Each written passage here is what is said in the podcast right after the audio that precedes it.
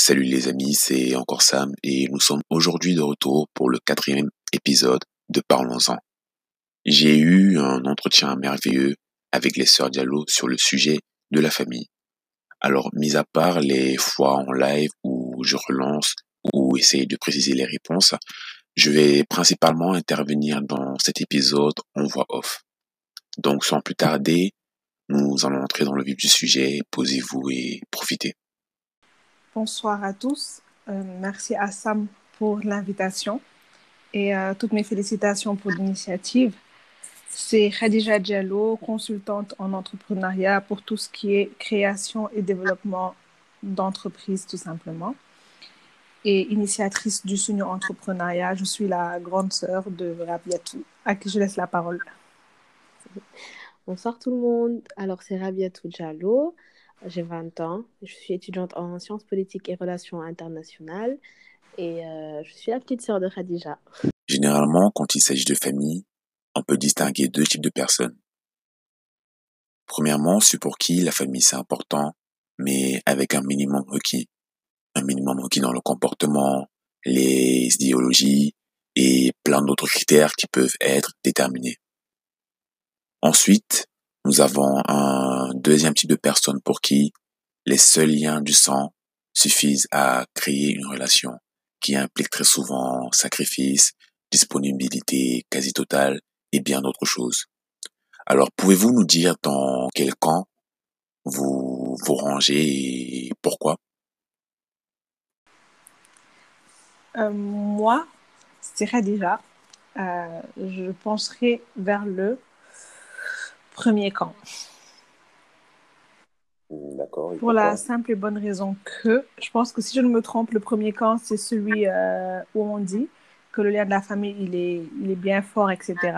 Mais c'est seulement quand toutes les conditions sont réunies.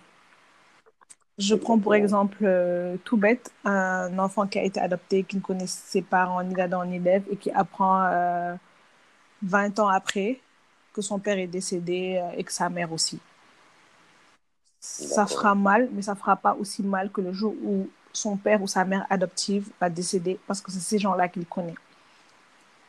C'est l'exemple le plus bête que je peux donner, c'est parce qu'en fait, c'est ses parents adoptifs qu'il a connus, c'est avec eux qu'il a grandi, c'est avec eux qu'il a créé ce lien-là, ce lien affectif-là dont on parle. Le lien de sang est fort, certes, mais il faut que toutes les conditions soient réunies pour qu'on puisse réellement considérer quelqu'un comme un membre de sa famille.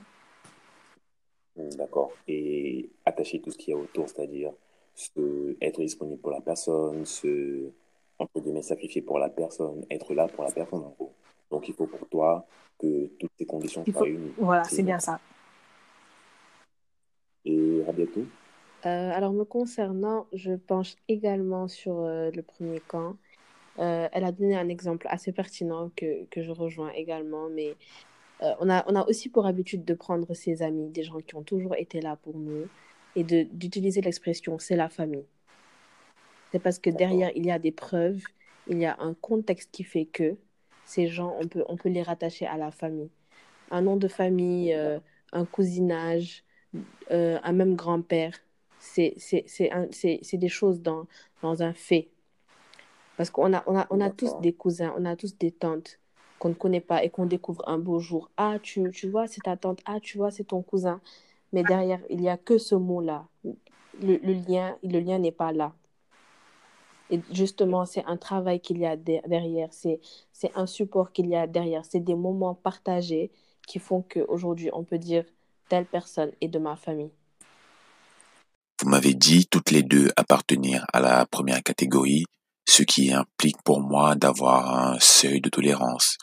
Sur quoi, sur quels critères pour vous se base euh, votre vos seuils de tolérance en fait? Moi, je ne parlerai pas de critères euh, parce que je me dis qu'une fois qu'il y a un lien affectif qui se crée, le lien existe en fait. C'est c'est pas comme un comme un verre qui tombe, qui se brise et qu'on jette à la poubelle. Et euh, pour mon propre exemple, par exemple, moi, j'ai grandi avec mes sœurs. Euh, nos parents nous ont toujours, on toujours été ensemble. On, va en colonie ensemble, on voyage ensemble, tout ça. Donc, euh, aujourd'hui, ma sœur peut me faire très mal, très, très mal. Mais ça ne change rien au fait qu'en fait, le lien, il est déjà là, en fait. J'aurai mal, je dirais t'es plus ma sœur. je crierai, j'insulterai, tout ça. Mais euh, selon moi, en fait, une fois qu'on dit c'est ma sœur, que ce soit une amie, que ce soit un ami, que ce soit un cousin, une fois qu'on considère que le lien il est présent, c'est quelque chose qu'on ne peut qu'on ne peut pas enlever en fait. C'est pas comme une relation amoureuse qu'on peut arrêter à tout moment. C'est pas comme un pote. Faut faut savoir faire la différence en fait. Ce n'est pas c'est pas ça. Le lien une fois le lien une fois qu'il est là, il est indélébile selon moi. Hum, je rejoins tant bien que mal euh, Khadija, dans le sens où le fait que euh, non, mais c'est ta soeur, non, mais c'est euh, ton cousin, non, mais c'est ta tante, non, mais c'est ta mère, représente beaucoup une excuse quand il s'agit de se faire du mal. Après, au plus profond de moi, c'est une pensée, mais ce n'est pas quelque chose que je vais appliquer, mais c'est quelque chose que je pense profondément. Euh, c'est un peu toxique, en ce sens où ça permet d'excuser tout. Alors qu'on reste des humains, euh, aujourd'hui, du jour au lendemain, on te dit euh, Ouais, en fait, c'était pas ta vraie sœur. tu vois, ça fait tout bizarre. Ah oui, j'ai tout accepté de cette personne-là sous prétexte que c'était ma sœur et j'avais mal. Mais il fallait que je reste, que je souris, que je continue à la considérer telle que. Donc, euh, bon, pour moi, le seuil de tolérance, je n'ai pas de barrière fixe mais je, je, crois, je crois profondément que c'est un lien qui se brise. On, on l'a vu à maintes reprises, des, des, familles qui étaient divisées des frères et sœurs qui ne se parlaient pas, euh, des, mères qui restaient des années sans entendre leur fils, etc. Après, il est toujours possible, à mon avis, de reconstruire ce lien quand l'amour est présent. Et c'est en ce sens-là que je rejoins Khadija. Mais pour moi, ce, lien en question, ce, mot famille, ne devrait pas constituer une excuse à, toutes les blessures possibles, à tous les maux qu'on peut causer, à un membre de sa famille ou à un proche, tout simplement. Euh, ce que j'ai trouvé intéressant dans cette partie, c'est que quelque part, déjà Khadija, dans la construction de la relation, on va dire, elle se situe euh, plus au niveau du premier groupe, c'est-à-dire des gens qui ont besoin d'un minimum, euh, d'un ensemble de choses et de circonstances. Mais dès lors que la relation est construite, elle bascule plutôt vers le deuxième groupe, c'est-à-dire, voilà, elle se dit en fait, elle a déjà fait le tri, elle a déjà fait le travail justement. Donc, dès le moment où la personne arrive à ce niveau-là, ça va quoi. Elle, elle rejoint vraiment le deuxième groupe euh, à partir de ce niveau-là. Et Rabiatou a sorti un mot euh, que que j'ai retenu vraiment, c'est le mot excuse, c'est-à-dire euh, se servir justement de de liens de sang, du mot famille pour pouvoir se permettre des largesses en se disant que voilà, c'est la famille et voilà, il y a une marge d'erreur, il y a une certaine marge de tolérance. Je leur ai demandé ensuite, euh, sur la base de tout ce qu'on s'était dit jusque-là, si, euh, en sortant du cadre familial, si c'était possible pour elles de mettre sur une balance des relations extra-familiales, c'est-à-dire euh, des relations amoureuses et amicales, sur une balance avec des relations familiales On écoute les réponses. Quand on dit euh, mettre quelque chose sur une balance, ça veut dire qu'on peut comparer. Et du coup, moi, j'ai euh, cet aspect-là de mettre ces membres de, de, de, de, mon cercle amical dans les amis. Dans la, dans la famille plutôt, excuse-moi. Donc, pas les mettre dans la, dans la balance, mais ils, ils, ils seront sur le même, sur le même, sur le même plateau. certains, certains amis. Après, c'est c'est un tout, c'est des preuves qui font que c'est on dépasse ce cadre-là de euh, c'est juste mon ami On dépasse ce cadre de il faut ce lien de famille, il faut ce nom de famille qui, qui soit le même, il faut qu'il y ait un membre en commun.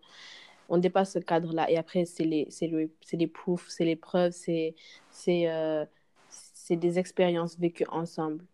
C'est des soutiens qui font que. Après, c'est bien sûr, comme je l'ai dit, il faut vraiment, faut vraiment du temps et des preuves, mais moi, je, il m'arrive très peu, de manière très réduite, de, de, de, prendre, de considérer certains de mes amis comme des propres membres de ma famille. Et je serais capable de faire la même chose que je pourrais faire pour ma famille, pour ces gens-là.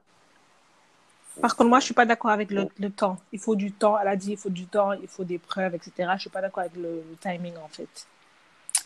Pourquoi? Parce que tout simplement, comme je l'ai dit tout à l'heure, tu peux traîner avec quelqu'un pendant 20 ans que cette personne-là n'est pas, qui n'est pas forcément ce lien-là, et traîner avec quelqu'un pendant deux ans, et que pourtant, en fait, tu considères plus cette personne avec qui tu as traîné depuis deux, enfin, pendant deux ans que, cette, que l'autre personne avec qui tu as traîné pendant 20 ans. En fait, ce n'est pas le temps qui définit, euh, on va dire, euh, la voilà, la solidité, les liens que vous avez. Ce n'est pas le temps qui le définit selon moi. Après, plus on avance, plus, plus c'est fort, d'accord, mais euh, selon moi, le, je dis. le temps ce que ne définit pas. Je ne le prends pas comme facteur principal, mais je dis que comme l'expression l'expression Wolof Louya plus, plus le temps avance, qu'on a des amitiés de 7-10 ans, des gens qui finissent par être la tante de nos enfants, tu vois, c'est c'est de ce temps-là que je parle pas. Euh, ok. Pour, pour que je te considère Ok, super, ok. C'est la famille. Cette expression revient assez souvent, mais trouvez-vous qu'il est utilisé de façon positive? Selon moi, clairement non. je vais commencer par euh, mes, mes, mes, convictions, rien que mes convictions religieuses, en fait, ne me permettent pas, parce que je veux dire, euh, partout où on va, que ce soit au niveau de la religion, au niveau des, euh, même, de l'éducation, en fait, je veux dire, il y a des choses qui ne passent pas, quoi, je veux dire. C'est pas parce que c'est la famille que c'est tolérable, c'est pas parce que c'est la famille que... Enfin, après, c'est vrai, on est dans un pays où on met beaucoup de choses sur le masla qui a très bon dos, parce que c'est la famille, parce que c'est un ami, justement, de la famille, parce que, parce que... Mais euh, non, c'est tout simplement pas possible en fait. Ce n'est pas possible. Donc pour toi, justement, la manière dont c'est le message pour toi qui est négatif ou bien la manière dont il est, retransmis. Pour toi, on ne doit pas dire que voilà, tout passe entre la famille ou bien c'est la manière de le dire qui. Selon moi, c'est. Enfin, je sais pas. C'est l'interprétation. C'est même pas la manière de le dire parce que oui, on doit pouvoir, se, on doit pouvoir plus facilement tolérer ce que que un membre de notre famille nous fait par rapport, et quand je dis famille, c'est famille élargie, hein. on parle de la famille amie, euh, mari, euh, famille, famille, etc. On doit plus, facilement tolérer ce que cette personne-là nous fait que ce que quelqu'un qu'on ne connaît pas dans la rue nous fait. On est d'accord? Donc, euh, c'est bien possible. Par contre, il y, a des, y a des limites dans tout, en fait. Ce n'est pas l'anarchie. C'est pas parce que tu sais que, parce que tu, tu es un membre de ma famille, je vais te pardonner, que tu dois faire tout et n'importe quoi. Il y a des choses qui ne se pardonnent pas. Il y a des choses sur lesquels on ne passe pas, on, passe pas en fait. Euh, bon, euh, moi je trouve que justement c'est la famille. C'est un régulateur de société. J'en reviens au masla que Khadija évoqué. Quelque chose qui est très présent, surtout dans les sociétés africaines. Il faut tolérer plus parce que c'est la famille. Non, il ne faut pas que c'est indivisible et tout. Mais pour moi, cela, on le mérite. Et à partir du moment où on est obligé d'utiliser, et je le répète, l'excuse de c'est la famille, ça veut dire que c'est plus la famille. Parce que certains, quelqu'un de ta famille ne t'inflige pas certaines choses. On a vu euh, au Sénégal et dans d'autres pays également, mais comme je suis dans ce contexte-là, je suis obligée de l'utiliser, euh, des oncles qui violent de, leur jeune nièce. On a vu des frères piller l'entreprise de leurs frères. On a vu deux sœurs se marabouter, etc. Mais bon, il ne faut rien dire parce que c'est la famille. Pour moi, à partir du moment où on est obligé de dire c'est la famille pour taire un problème, ce n'est plus la famille. Il y a un mot pour la fin. Je vous écoute. On va commencer par Rabi. Khadija, il a beaucoup commencé. je suis la grande sœur, hein, c'est la famille. c'est la famille. Ah, encore l'excuse. Donc, euh, ouais.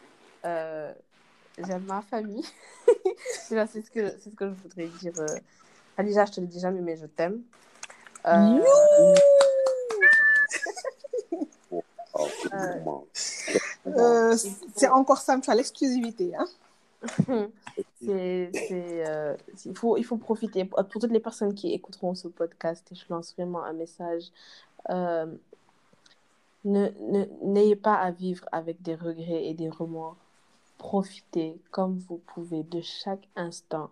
Minimisez, sous-estimez chaque instant que vous passerez avec les membres de votre famille. Je parle de la vraie famille. Euh, que ce soit euh, la personne avec qui vous partagez la maison, euh, votre voisin de qui vous êtes très proche, le boutiquier que vous avez l'habitude de voir et qui vous sourit, qui vous donne le sourire le matin, votre meilleur ami, votre cousin avec qui vous vous êtes battu quand vous étiez plus jeune.